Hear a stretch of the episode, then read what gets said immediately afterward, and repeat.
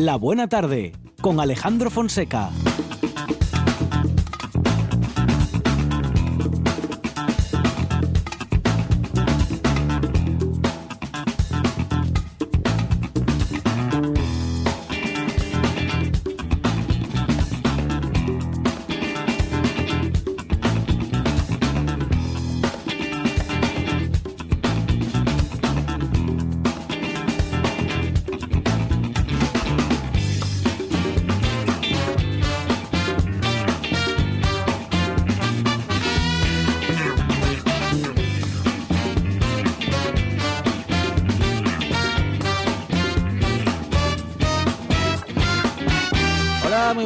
Son las 4 y 7 minutos de la tarde y esta es la radio del Principado de Asturias.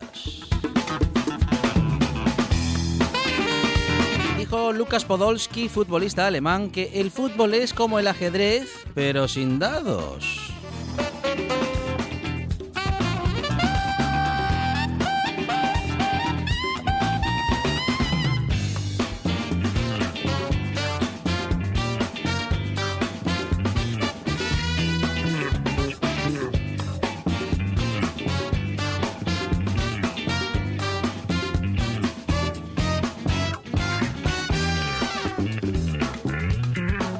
Se mueven como reinas y defienden su posición en todo el tablero. En la producción, Sandra González y Arancha Margolles.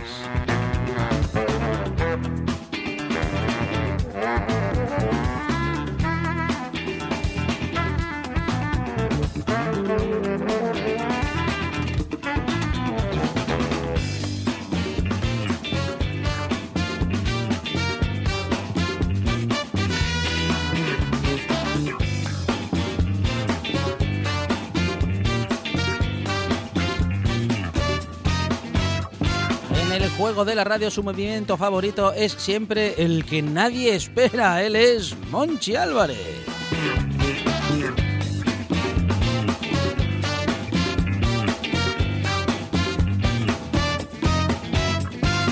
Es un estratega de la buena música y solo se enroca si tiene cerca la amenaza de la música comercial. En la puesta en el aire, Juan Saez Pendar.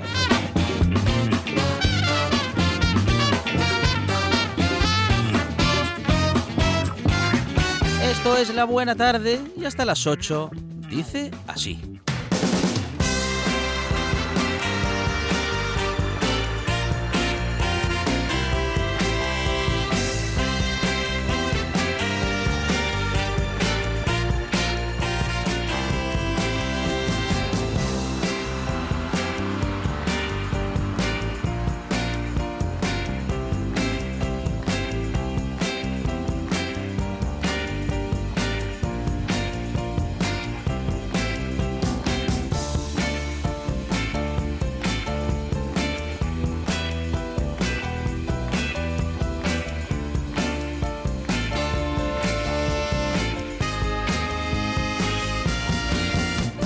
Una buena tarde en la que como siempre vamos a tener tiempo para muchas cosas. Hoy es miércoles y vamos a hablar con Miguel Ángel Revilla, que ha sacado libro nuevo en el que se pregunta ¿por qué no nos queremos?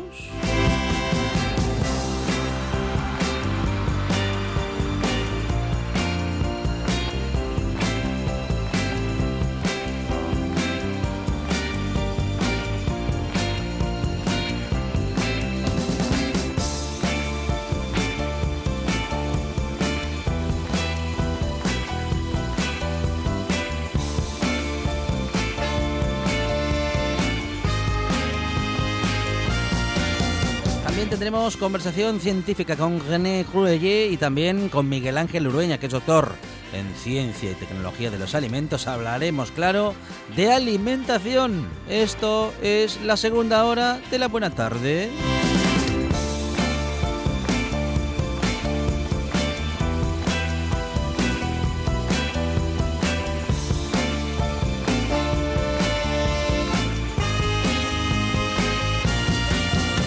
Con Miguel Ruiz avanzaremos hacia la literatura y hablaremos de su libro La sangre de Colón. También tendremos recomendaciones literarias con Rafa Testón y los cómics con Manolo González.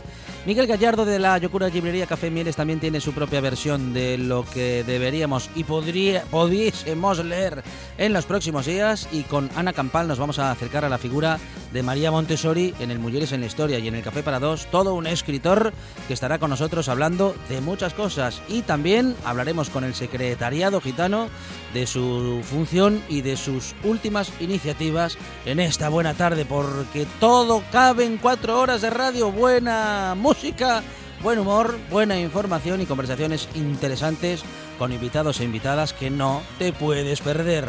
Cuatro horas de radio que hasta las ocho no paran.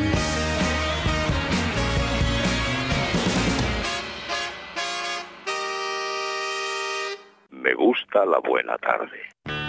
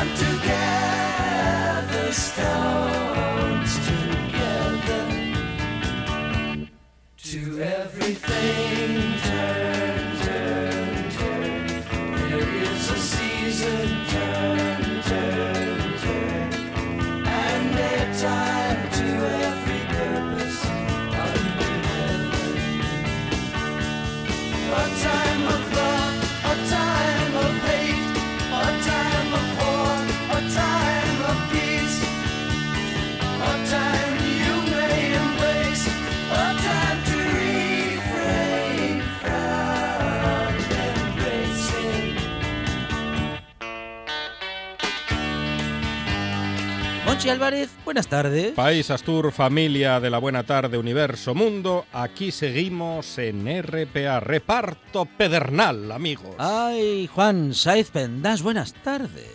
¿Qué tal? Muy buenas tardes a, todos. Es que me he quedado pillado. Claro, ah. metiste el amigos. El amigos está, está muy con alfiler. Hay que, hay que repartir pedernal. Es más, de hecho me quedé pensando, si solo dijo RP, RPA, reparto pedernal. Amigos, coma, ah, amigos. Claro. Ayer, ayer no comentamos. El, pedernal es un producto muy español.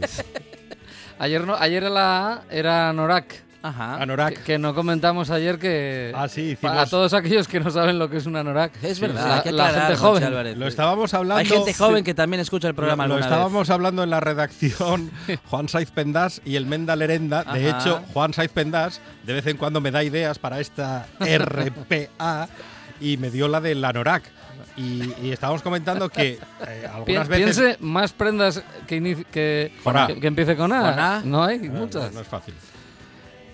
Mm, y, que, sean del idioma inui. Sí, claro. Que, venga, de los esquimales. No, pero le decía que a veces a Iyan, a mi hijo mayor Iyan, le digo, ponte el anorak y se me queda mirando como ¿Qué, ¿Qué? ¿De qué este me está hablando? porque esto es de mi época, de los años 80. claro, además todos los que usamos anorak sabemos que un anorak tiene que tener por lo menos 10 colores y entre ellos tiene que estar el violeta, el, el, verde y. Ah, el verde, el verde en clase. El rojo también, chillón. El rojo, que se vea. El rojo queda muy bien. Y luego llegó el plumas. Sí, ah, Después de la Norak llegó el plumas. Bueno, y ahora, ahora está el ultra ligero. Ah, el ultraligero. Oh. Pero el ultraligero ligero es para volar directamente. Funciona. No, pero funcionan, ¿eh? Los plumas ¿Qué, estos... Tiene, ¿Qué tiene? ¿Usted alguno? Sí, tengo ah. uno. La verdad es que... Y un chalequín, que ya le vi un chalequín funciona. de esos de... Para poner debajo, pa' Pues na- poner- de- pues ¿eh? ¿eh? cuando uno el, va en, el la- en chalequín, el scooter. el chalequín Bertín Osborne. Ah, tiene un chalequín así, pero de, eh, como el de mm, como el de Max Fly, porque esos son los míos. Como el de King. Como el de Ma- Michael Ma- McFly. No, no, el de Marty. Marty, Marty, Marty. Marty, Marty eso, McFly. Marty. No, ese era más... También tengo uno de esos, pero es- esos, perdona, Sí. el de McFly Sí. es un anorak chaleco, Claro. sin mangas. Es un anorak. Eso ya es un anorak. Ah, no, es Era naranja, creo, ¿no? Sí, oh, sí, el o de rojo. McFly. No, yo creo que era naranja. ¿No era naranja? Rojo, yo rojo. creo que era rojo. Parece Bueno, pues era era rojo. Abrigo. El, o el más, naranja más- era el de García. con A, abrigo. Abrigo. Pero no se me ocurre nada más. Además es muy genérico, claro. Anorak es Claro, más un más anorak es un abrigo. Queda- Exacto, abrigo es como un genérico que Queda puede mejor ser lo cualquier de, cosa. lo del anorak. Sí, Además sí, ya sí. no lo ponen, rebajas de anorak. No, no. Ya no se ve en las tiendas. Ahora es prenda, eh, prenda técnica. Es que si pone eh, rebaja de Anorak, la gente va a creer eh, que está guardado de los años 90 Sí. en el depósito En la misma- y lo sacan para las rebajas. Mucho mejor. Es de la misma época que el chándal de Tactel. Ay, ese chándal. Yo tenía una profesora de gimnasia que decía, nos ponemos el chándal, Chándar. chándal. Que es como si nosotros ahora dijéramos que venimos a la a radio. A la a radio. Eso es. Que es, ¿No? que es Porque incorrecto. un- un- No, no, y además venimos a la radio. En Amoto. Esa moto. Ay. Ah, bueno, Juan Saiz, empezamos con un clásico y de, digo yo de la música moderna, pero que tiene unos Pues no. años. Pues mira, no, no es un clásico de la música moderna ¿Cómo? porque es un ¿Cómo? música es un ¿Cómo? clásico del, de lo tradicional. Ajá. Porque esto viene de, de un tema tradicional, Ah, no no, no se le puede eh, dar una fecha. Y es que este, esta canción, que efectivamente, eh, digamos que gracias a Pete Seeger, pues llega a nosotros, pero es un tema tradicional. eh, una canción que se llama Turn, Turn to Everything This, There Is a Season. Una canción que Pete Seeger eh, está acreditada a él, aunque ya te digo, digamos el tema moderno, aunque es un tema tradicional, eh, se acredita en 1962 a Pete Seeger y eso que eh, los que primero la grabaron eh, precisamente no fue Pete Seeger, sino que fue fueron, Pete Seeger fue el segundo que la grabó en diciembre del 62, pero en abril del 62 la- los primeros que la graban son los Limelighters, una, una agrupación que grababa por primera vez e- ese turn, turn, turn, pero lo que estamos Turn, turn, escuchando, turn. lo que estamos escuchando es un canastos en toda regla, porque Sí. es la versión de los Birds. Sí. El- eh, eh, y- y hay un solista también que ha hecho una versión muy conocida. Pues, eh, hombre, no? se- seguramente hay ochenta y pico, Um, ochenta y, Yo creo que el 82 versiones Robert- acreditadas. Robertín me parece que tiene una. No, del Turn canción. Turn. ¿No? A mí no me suena. ¿Le suena No, a ver, eh, va- Salvo que haya combinado espera, dos espera, canciones, espera que ¿eh? vuelve Paulino. A ver, a ver. espera que A ver, vuelve Paulino. A ver, Robertín, dale, dale. si estás ahí, No, no, pero manifiéstate. No, po- no, no, no, que. Sí, sí. Sí, sí. No, no, que no. Ya se había arrancado. sí, ahí, ahí. Paulino. No, no, eh, vamos a ver, igual, fíjate, me, me estás haciendo la, la sección. Quizás te, te estás equivocando con otra canción Sí. que hicieron los Birds y que sí es de Bob Dylan. Ajá, ajá. En este caso, eh, es que todavía no hemos ni, ni hablado, de por, eh, dicho por qué Siga, está sonando siga. los Birds. Siga, Pero siga. Vamos, ya verás cómo la línea va a ir por ahí. Estamos escuchando a los Birds porque el baterista de los Birds, el baterista inicial o casi inicial, porque vamos a ver también con esa canción que vamos a escuchar ahora, cómo no, no Mike Clark eh, fue siempre el, el baterista de los Birds. Eh, cuenta una leyenda que David Crosby, como veis todo está enlazado, volvemos a encontrar a Crosby, Ujú. Stills, Nash. Young. Bueno, pues David Crosby, que era el de los Birds, se encontró en una playa de San Francisco a, a Mike Clark y lo encontró tocando un bongo, un bongo. El caso es que le, le gustó cómo tocaba la percusión el chaval y le dijo, ¿tú quieres tocar la batería? A lo que Mike Clark dijo, vale, tío, pero no tengo batería. Entonces ni siquiera tenía el instrumento para dedicarse, obviamente, profesionalmente a ello. Pero el caso es que pasó a ser miembro de la banda The Birds con Y. También está todo enlazado porque, acordaros, hace dos días escuchamos a Ronnie Wood en sus inicios tocando con los Birds con I latina, Ujú. ¿eh? los británicos, estos eran los norteamericanos, como decimos, de, de la costa oeste de Estados Unidos, de San Francisco, ese sonido tan eh, San Francisco, que se llama el San Francisco Sound, de esos mediados de los 60, que podríamos encontrar a Buffalo Springfield, por ejemplo, o a los Birds. Bueno, pues ahí eh, ingresó en, en, la banda, en una de las bandas que, que más ha tirado por, pues, por los sonidos eh, muy americanos. Don't let me stay on your mind. Add up all and cheap wine. Just to stay awake in conversation. We were always so damn insecure. So how could we ever know for sure? And disregard the way I know we feel. That it would make this city way too real. If we bump into each other on a crowded street, it's not us no more. It's just you and me. We're just strangers in passing casually. It's not us no more. It's just you and me.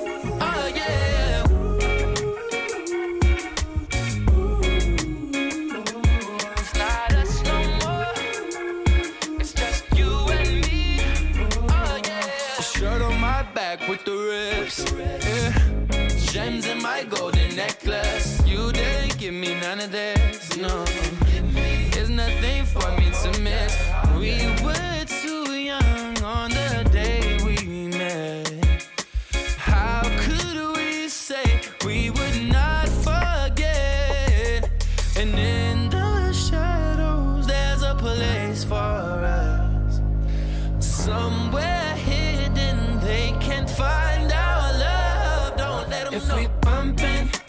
Each other on a crowded street, it's not us no more. It's just you and me. We're just strangers in passing casually. It's not us no more. Uh. It's just you and me.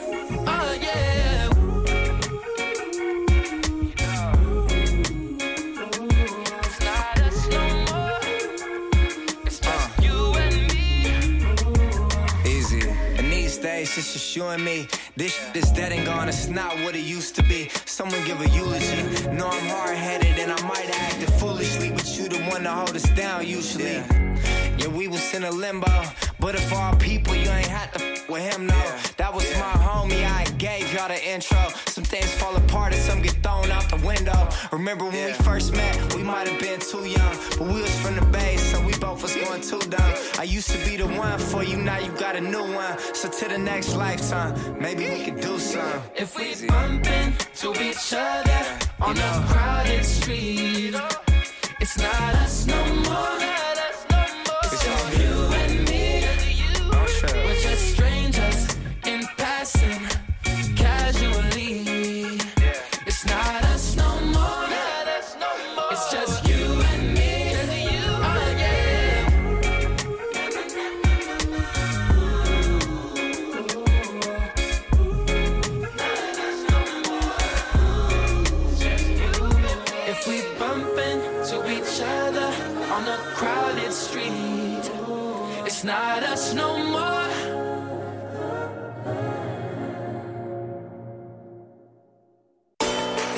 En toda Asturias. En toda Asturias. RPA. RPA.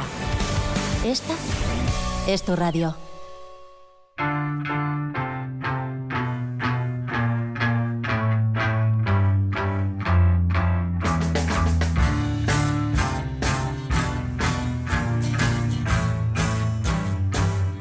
La buena tarde con Alejandro Fonseca.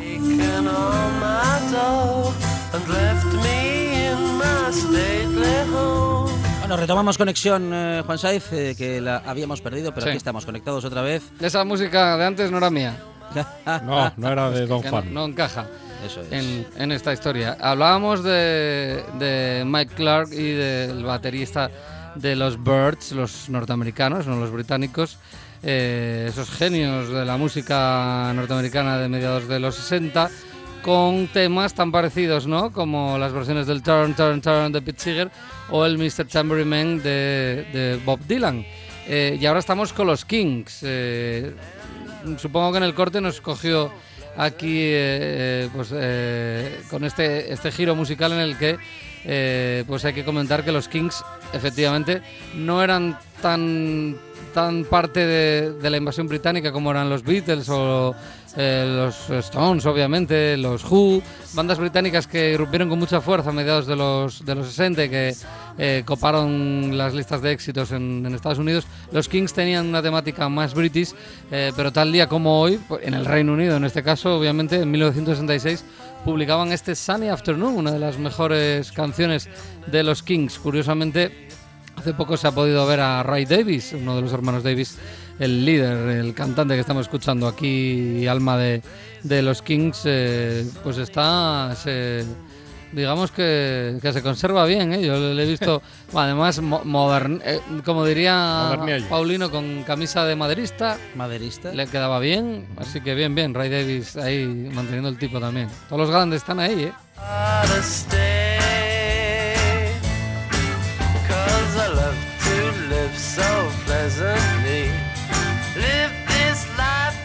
¿Queréis una para acabar? También se publica tal día como hoy. En este caso volveríamos hasta Estados Unidos desde el, desde el Reino Unido con el eh, Sunny Afternoon de los Kings.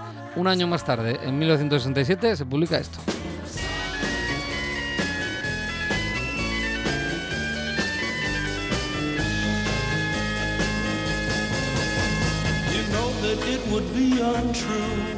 Light My Fire de The Doors. ¿eh? Se publicaba tal día como hoy, un 3 de junio del 67.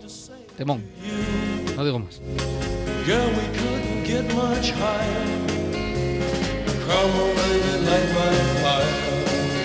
Juan Saez Pendas, gracias. Hasta luego. Try to set the night on fire. The time to hesitate is through. No time to wallow in the mire. Try now, we can only lose. And our love become a funeral pyre. Come on, baby, light my fire. Come on, baby, light my fire. Try to set the night on fire.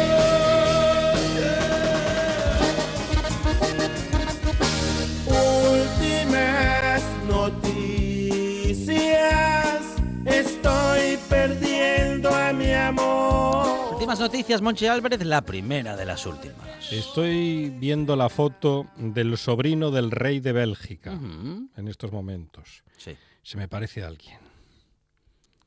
Que empieza por J. ¿A quién le recuerda? Ajá. Me recuerda a Juan Carlos. Ah, vaya, no me digas. Joaquinín de No, Bélgica. Se le da un aire entonces. Eh, un aire. Joaquín de Bélgica, el muchacho, reconoce que no respetó la cuarentena Uh. y pide disculpas. El sobrino del rey de Bélgica llegó a Madrid en avión desde su país, claro, y participó en una fiesta con 27 personas en Córdoba. Vaya. Me encanta lo de participar Uy, en una uy, fiesta. sí. Vas a una fiesta, voy a participar. Y pide disculpas mediante un escrito que hizo llegar a la agencia EFE. A través de su portavoz en Córdoba, el abogado Mariano Aguayo Fernández de Córdoba. Y también dos huevos duros. El joven de 28 años se arrepiente profundamente de sus actos y asegura que acepta sus consecuencias. El pasado viernes dio positivo por COVID-19. Joaquinín, el de Bélgica. Sí. Pero claro, esta familia real, esta y la de cualquier otro país, piden disculpas y Santas Pascuas. Ya sabe usted cómo funcionan. Sí. Eh, lo que me pregunto en este tema es cómo pudo viajar desde Bélgica a Madrid. Porque Ajá. claro, él viajó en avión, Sí. Luego en Madrid cogió el AVE y bajó hasta Córdoba. Sí. ¿Sabe que tenía un permiso especial? Ah, no me diga. Sí. Usted y yo seguramente no podremos ir a Bélgica, pero este señor puede venir desde Bélgica a España a estar en una fiesta tranquilamente o tan ricamente. Bueno, es que. mm, ¿Cómo era eso de que todos somos iguales, no? Pero algunos son más iguales que otros. Últimas noticias, estoy Últimas noticias, Monchi Álvarez, la segunda de las últimas. La reina Isabel II, hoy parece Lola, las últimas noticias. La reina Isabel II se mantiene en forma montando. ¿Montando a qué? A caballo. Ah, menos mal. La equitación es una de sus pasiones a los 94 años. Sí. Ya tiene 94 años, la reina Isabel II. ¿Cuánto? De Inglaterra, 94 ya. 94. Madre mía, cómo pasa el tiempo. Ay, que de pronto son años Sin pasar tú por mí. detenida. A los cuatro años ya empezó a, a montar a caballo la reina Isabel. Sí. Mm, Nos cuentan los guionistas de la Buena Tarde que está en el castillo de Windsor con su marido, el duque Felipe de Edimburgo, que es campeón de barra fija en Inglaterra. Y nada, ahí está tan ricamente montando a caballo. Sí. Porque es, es buenísimo. Montar a caballo es buenísimo. Permite el desarrollo del equilibrio. Sí. Ayuda a reforzar los reflejos y a mantener el tono muscular. Qué barbaridad, qué estado de, de salud más envidiable, ¿eh? el de la Mm. reina, sí señor. Como diría mi vecino del quinto, está poco trabajada. Ay, cuántas cosas y cómo pasa el tiempo.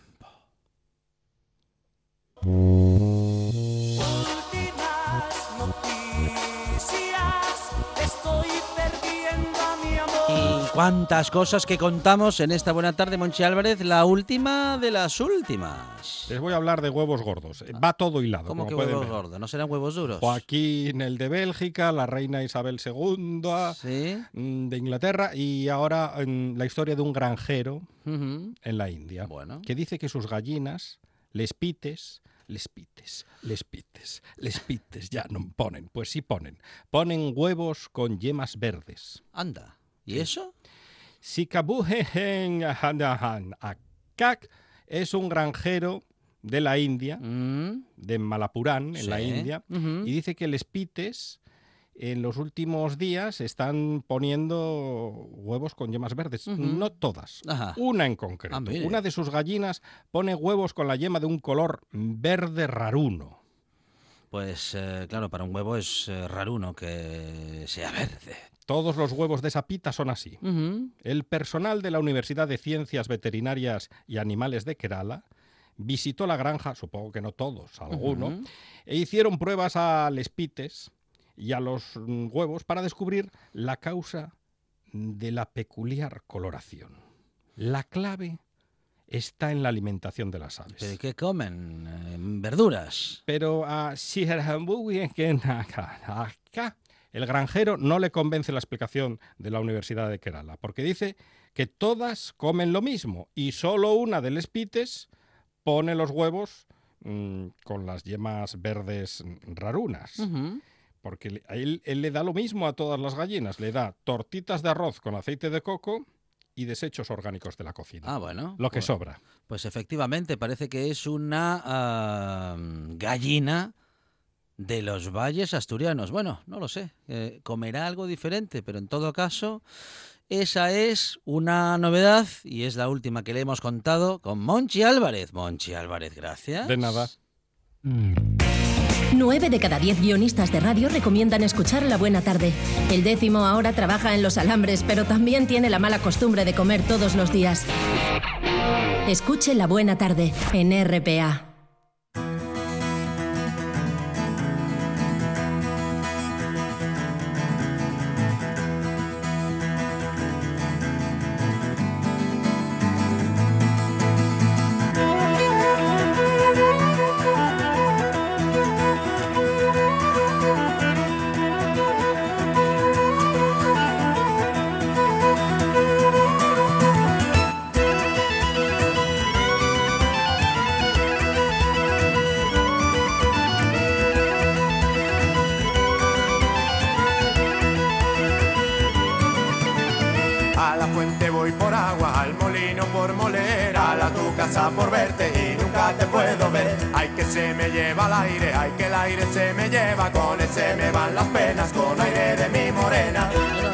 Que estando ya su nuevo libro casi para entrar en imprenta, no pudo pasar de largo la crisis de la COVID-19 y pilot en mano se puso a escribir un prólogo en el que reflexionaba sobre esta engorrosa protagonista de nuestra actualidad. La obra se llama ¿Por qué no nos queremos? y en ella Miguel Ángel Revilla habla de lo divino y del humano porque todo eso se le da muy bien. Miguel Ángel, ¿qué tal? Buenas tardes. Buenas tardes. Bueno, bienvenido a esta... Tengo corregirte, tengo corregirte porque el libro, entreguélo, fíjate, Sí. eh, día 27 de enero. Ajá. Y no sabíamos de este dicho nada. Nada. Y ya estaba eh, impreso y todo, pero claro, cuando iba a presentarlo en febrero, digo, pero ¿cómo voy a sacar un libro sin poner algo de lo que hemos pasado, no? Ajá, y ajá. Pues volví a coger el bolígrafo y lo que lleva el libro es un suplemento porque ya no se podía insertar eh, 40 páginas que he dedicado a- al bicho para meterlo en la parte trasera del libro envuelto en un plástico. Pero ya está completo, ¿eh? Bueno, bueno, ah, y es que parece, Miguel Ángel, que si no hablamos de la COVID-19, estamos fuera de bolos, ¿no? Estamos como, como, Pues, hombre. en fin, claro, claro. Eh, Hu- Hubiera tenido que escribir otro porque esto no ha pasado, vamos, yo tengo 77 años y ya cuando nací ya había acabado la guerra y después de eso pues no hemos tenido ninguna cosa ni, ni parecida, ¿no? Entonces sacar un libro ahora, que además le iba a presentar, fíjate, el día 23 de, de abril en San Jordi, en Barcelona, porque es un libro que trata bastante del tema catalán y ya estoy muy ilusionado porque San Jordi es ese día grande de los libros en Cataluña. Eh, voy todos los años y nada, pues se vino todo abajo y la editorial llamé y digo, oye, no nos saquéis esto. Primero, no hay librerías abiertas y luego, como salgo yo sin haber contado Claro. eh, en parte porque ya también mes y pico que lo entregué, pero bueno, no ha cambiado mucho la cosa. Yo ya es- hace mes y medio ya vaticinaba que por estas fechas, porque más lo dije en un programa de televisión en el mes de febrero, me preguntaban, bueno, ¿y esto cuándo acaba? Porque, eh, ¿para cuándo? ¿Para acaba? La gente lo que quiere saber es fechas, ¿no? Fechas. ¿Y esto qué? ¿Va a acabar? ¿Va a acabar el bicho con nosotros? Y yo dije, digo, a finales de junio andaremos ya todos por la calle, pero con mascarilla. Ajá. Eso lo dije yo en el programa de la sexta noche de finales de, no, primera semana de marzo, cuando ya estaba la cosa, bueno, ya estábamos, el, el confinamiento me parece que empezó el día 10, ¿no? Sí. De marzo, sí, pues me parece que lo dije el 12 o el 13 de marzo. Bueno, Y me alegro mucho lo bien que vais los asturianos, ¿eh? Eh, Muy bien, muy bueno, bien. Nosotros también vamos bien, pero Sí, vosotros, oye, es sorprendente cómo habéis lidiado el tema con unos datos buenísimos, ¿eh? Ujú, Fuera de Canarias, porque, oye, no sé, da como la impresión de que los sitios de calor ha pegado menos, eh, pero bueno, Asturias y Cantabria son la misma cosa y vosotros habéis tenido unos porcentajes eh, mucho más bajos que el resto, ¿eh? Buenos resultados, sí, eh, y una buena una gestión que seguramente se ha hecho lo más eficiente, mm, del modo más eficiente posible en todo el eh, territorio, pero bueno, en algunos, en algunas partes del territorio las cosas han salido, bueno, bastante mejor, ¿no? Como, como es el caso de, Bueno, como de pasa Asturias. en Cantabria. O sea, en Cantabria claro. también tenemos, eh, pues me parece que fueron 55 ayuntamientos de los 100 donde no, no afectó a nadie, ¿no? Normalmente, pues eh, este bicho pues se ha tenido más eficacia donde hay mucha población, donde hay mucha gente, donde la gente se ha ido mezclando, ¿no? donde hay mucho trasiego de personas, donde hemos acudido a fiestas y, y actos donde nos hemos saludado, todo eso pues contribuyó ahí, eh, sobre todo el 8 de marzo, salimos a la calle mucha gente, y luego hubo una semana ahí también que abrieron, cerraron los colegios de, Madrid y de, y, y Euskadi, y bueno, Cantabria parecía una Semana Santa de gente que llegó de dos zonas que tenían bastante infectados y eso pues sí fue fue duro durante unos, un tiempo. Pero bueno ahora nosotros tampoco tenemos ya ningún problema. Yo sinceramente creo que esto está está vencida la pandemia Ahora, pues oye, a ver si vuelve a rebotar o no, porque aquí hay agor- agoreros, gente que pronostica, que sabe mucho, habla todo el mundo, pero la realidad es que ahora mismo, Asturias y Cantabria, pues hombre, nosotros tenemos ahora mismo un tío en la UCI y ocho en, el- en los hospitales, y solamente tenemos afectados por el coronavirus a 52, o sea, un autobús de gente. Cuando llegamos a tener 600 ¿eh? eh, hospitalizados y a 50 en la UCI. O sea que ahora el tema yo creo que le hemos, le hemos ganado gracias al comportamiento de la gente, que hemos sido gente eh, muy responsable. Yo nunca creí que íbamos a ser capaces de estar como hemos estado dos meses y medio cerrados y cumpliendo las normas. Am, ¿Por qué no nos queremos? Es tu última publicación, Miguel Ángel, y en él te preguntas por qué no nos queremos quiénes. la gente, los españoles. Mira, Ajá, ajá. mm, esta es una pregunta que me vengo haciendo yo desde que tengo uso de razón. Eh, y tenía, pues oye, ya ganas un día de... Bueno, podría haber titulado el libro ¿Por qué no nos queremos? de manera afirmativa, dando la solución, ¿no? Pero me parece un poco prepotente y he preferido, te doy mis argumentos, que sea la gente a a la vista de lo que escribo a que lo analice, porque, hombre, eh, si resulta que los españoles vamos camino de ser los que más vivimos del mundo, ¿eh? Hay un estudio que dice que superaremos dentro de dos años a los japoneses. Eh, no es mala cosa que seamos los más longevos. Que España es el país más saludable del mundo, lo ha publicado la agencia Bloomberg hace seis meses en una encuesta mundial. ¿eh? No, no está hecho por una agencia de España, ¿no? Es la Bloomberg que pasa por ser la agencia de encuestas más importante del mundo. Si tenemos un idioma que ya les gustaría a los alemanes y a los franceses que hubiese 600 millones de personas que hablan el español y que además es la primera lengua materna después del chino, que somos un país que recibió el año pasado 85 millones de personas, por algo será, que somos un país seguro, que tenemos la mejor gastronomía del mundo, que somos un país exportador, porque hace 50 años aquí vivíamos de lo que mandaban los emigrantes y de cuatro naranjas, ¿eh? y de los turistas que empezaban a llegar, y ahora España, pues el renglón principal de su exportación son los coches, que tenemos unas infraestructuras que probablemente sean las mejores de Europa, en carreteras, en ferrocarriles, en aeropuertos, que somos una gran potencia deportiva.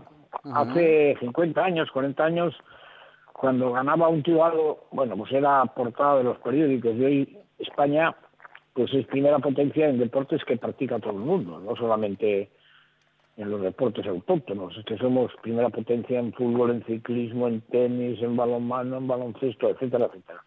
Y que somos un país solidario.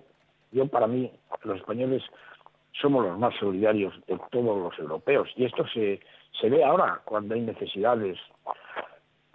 Cuando la gente está acudiendo a socorrer a los demás, el comportamiento de nuestros sanitarios. Bueno, pues si todo eso es cierto, la pregunta que, que luego hay que hacerse es ¿por qué mm, somos tan caínitas entre nosotros? ¿Por qué mm, no nos une el símbolo de una bandera?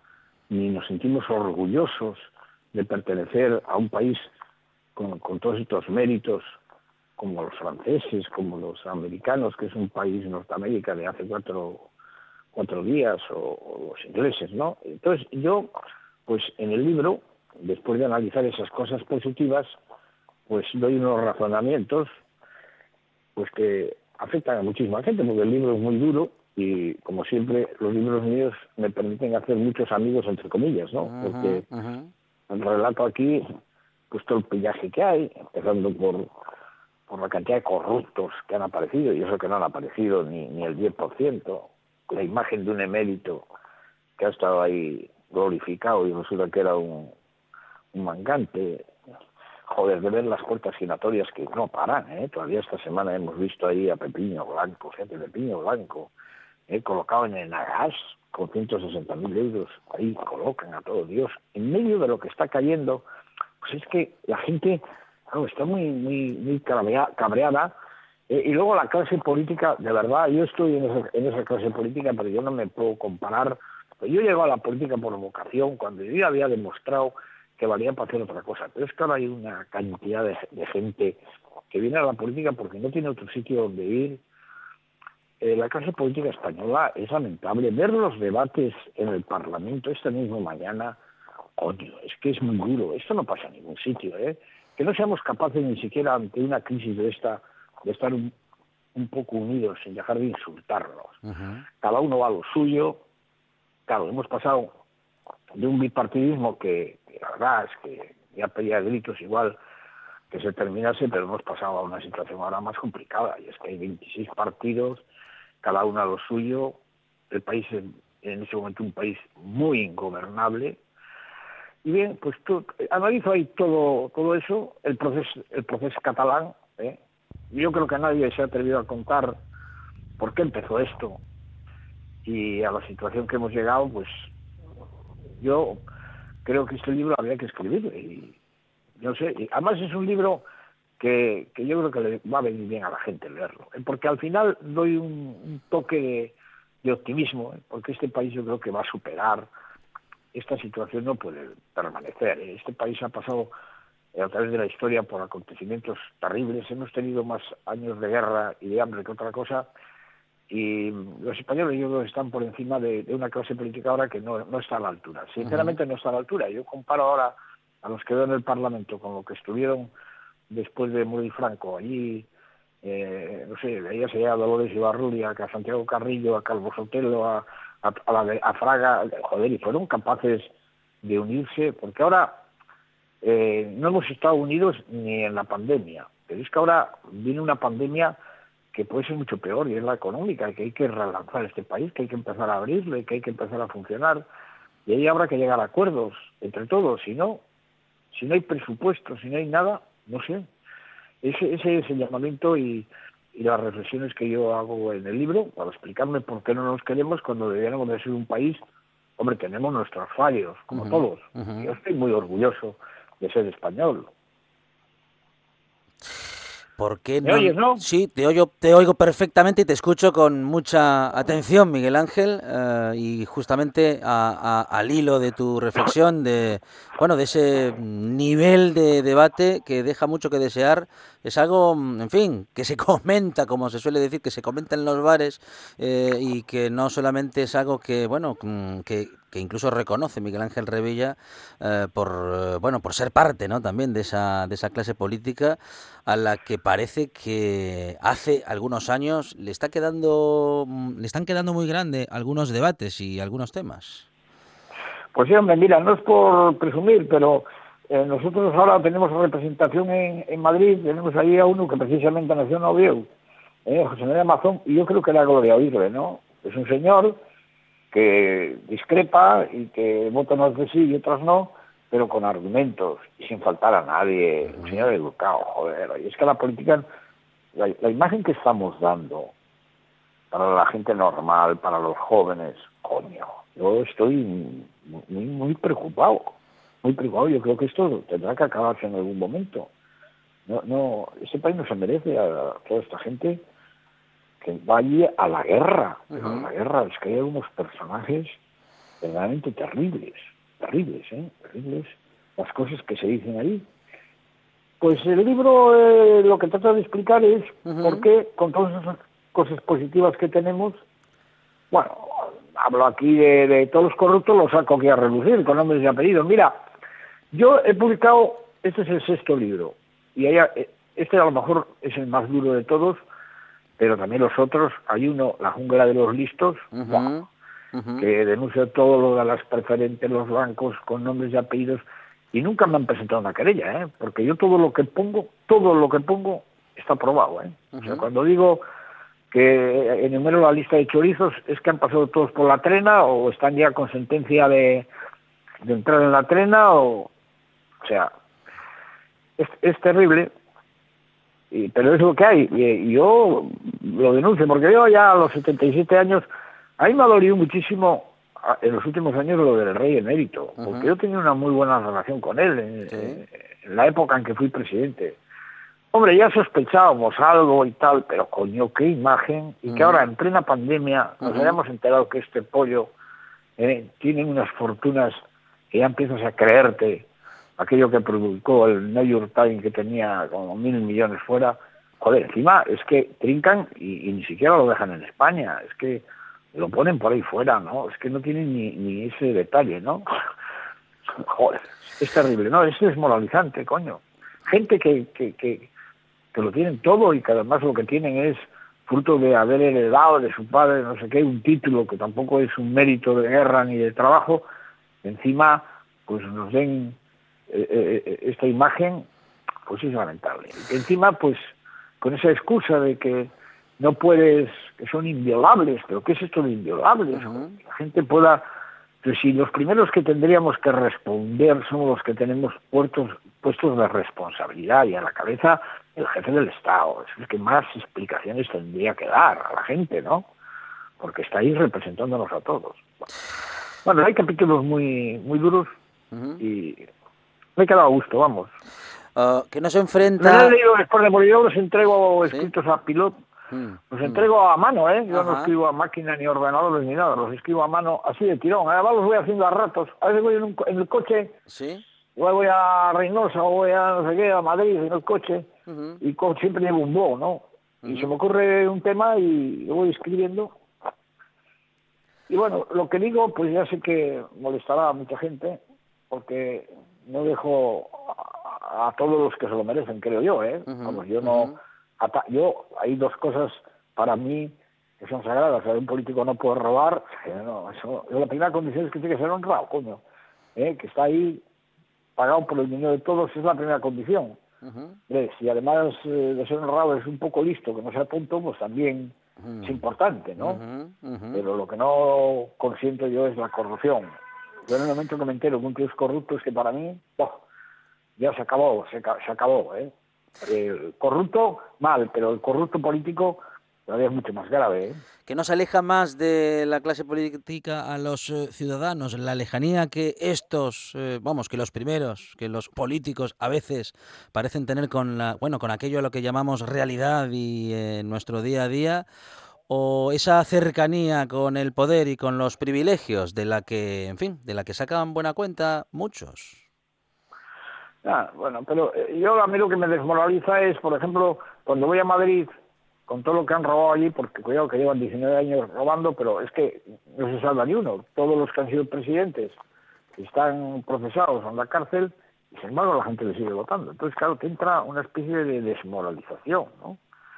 Porque lo primero que habría que, que pedirle, ya digo, lo que no se puede tolerar del político es que robe, coño. No es la única condición, pero esa sí es básica. Es en Madrid ha sido una atropellía lo que ha ocurrido.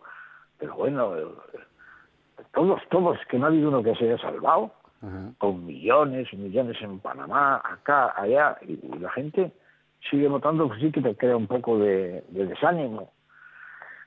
Luego, claro, la clase política está muy distanciada de la, de la gente, y lo malo es no estar en la calle. Mira, yo, ahí tengo el pellejo abajo, acabo de llegar ahora, he llegado aquí a las 8, Do- voy a comer a casa. Sí, dos, ¿Eh? minu- dos minutos, Miguel Ángel, que tenemos las noticias. Ah, no, no, perfecto. No, y digo que, que yo estoy todo, todo el día con las, orejas, con las orejas puestas, oyendo a la gente, yo no me creo nada.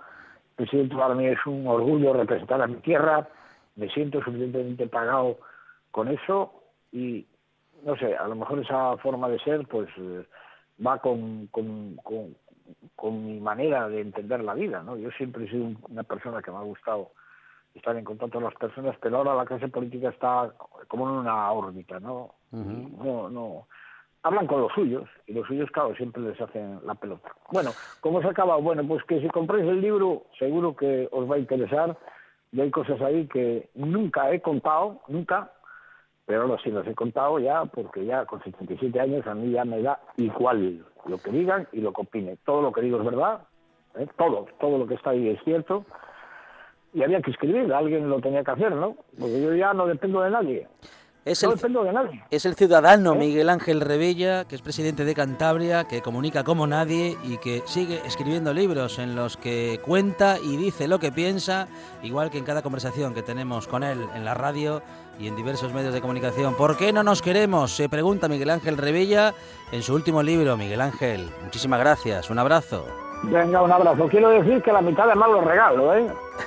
Yo no lo hago para ganar dinero. Venga, un abrazo, ¿eh? Pues Asturias. Por agua, al molino por molera, a tu casa por verte y nunca te puedo ver. Llegan las noticias, tras lo cual esta buena tarde sigue. Vamos a hablar de alimentación y de ciencia.